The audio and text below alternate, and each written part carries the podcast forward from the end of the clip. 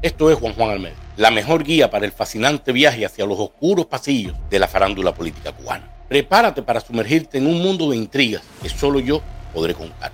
En este podcast seremos los exploradores incansables de la información privilegiada, desentrañando los misterios que rodean a los protagonistas de la escena política de Cuba, desde figuras influyentes hasta los secretos más celosamente guardados.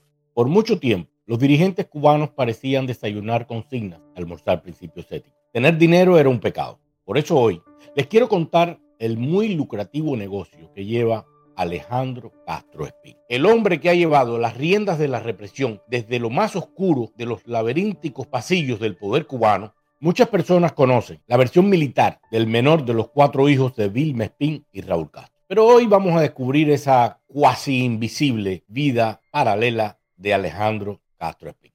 Después de su ascenso vertiginoso en la vida militar, donde pasó rápidamente por la jefatura de varios departamentos y direcciones del Ministerio del Interior, incluso después de ocupar el mando de la Comisión de Defensa y Seguridad Nacional, órgano que acaparaba todos los servicios de inteligencia y contrainteligencia del país, desde hace algún tiempo a la fecha y sin dejar de usar su uniforme verde olivo ni abandonar su pertenencia al MININ, Alejandro lleva la cuasi invisible dirección de un negocio millonario que tiene origen en Galicia, la tierra de sus antepasados, a la que ha visitado en no pocas ocasiones.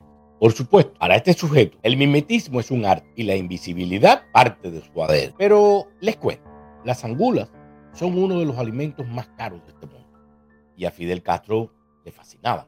Aunque tengo que decir que a mí, cuando era niño, me provocaba cierta repulsión ver cómo cuando Fidel Castro las comía, aquellos gusanos blancos con ojos negros caían de sus comisuras y se perdían entre los pelos grasientos y oscuros de aquella rala barba que aplaudía todo el país. Observar a Fidel Castro consumir con fruición el plato de angulas era un espectáculo especialmente nauseabundo. Pero lógico, como al líder de la revolución le gustaban, terminó gustándonos también a todos los que de alguna manera formaban parte de aquella casta revolucionaria. ¿Quiénes comían angulas en Cuba?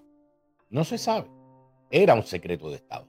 Se importaban de Galicia cumpliendo estrictamente los protocolos de secretividad. Como muchos saben, las angulas viven en aguas dulces. Nadan por ríos de Europa hacia el mar de los Sargazos. Allí desoban y luego, como por arte de magia, sus crías flotan a la deriva por la corriente del Golfo de vuelta a Europa, donde son capturadas y vendidas a más de mil euros el kilo.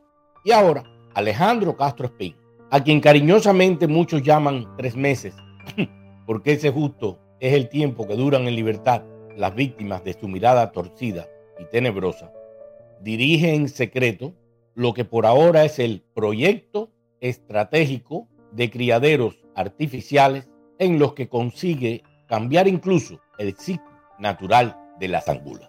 Sí, a diferencia de sus primas europeas, las angulas cubanas de Alejandro se crían y reproducen en modernizados viveros donde hasta no hace mucho el Ministerio de la Industria Alimentaria cubana cultivaba camarones. De allí salen y son exportadas a Europa a través de la empresa exportadora de camarones y vendidas a mercaderos y restauranteros de Galicia, Bilbao, Asturias y otras regiones del norte español. Para que tengan una idea de la dimensión de este proyecto, solo en 2023 este incipiente pero muy lucrativo negocio amenaza con expandirse a México, Rusia y China, recaudó 37.8 millones de dólares, superando por mucho los 17.3 millones de dólares que ingresó por concepto de exportación de camarones el Minal. Incluso ahora, este muy rentable proyecto pretende ampliar su espectro de mercado y ya ha invertido algo más de 2 millones de dólares en estudios y prospecciones para la construcción de arrecifes artificiales, escuchen bien, de arrecifes artificiales en piscinas para criar lo natural el marisco más caro del mundo, el abalón, para el que ya andan buscando compradores en Hong Kong y Singapur. En resumen, Alejandro Castro Espín, el último mastil de la ortodoxia comunista, decidió también fusionar el verdor de su uniforme hmm, con el del dólar de su sempiterno enemigo USA. ¿Será que Alejandro huele el fin de la revolución y pretende asegurar su futuro familiar después de la muerte de su padre Raúl? Ha sido un verdadero placer desentrañar los secretos de la farándula política cubana. Si desea seguir explorando los entresijos del poder, encuéntrenos en Facebook, X, YouTube, Spotify y todas las redes sociales. Suscríbete, sugiere temas, comenta y comparte, porque los más jugosos secretos del poder solamente se comparten con los oyentes más leales. Hasta otro próximo, con Juan Almeida.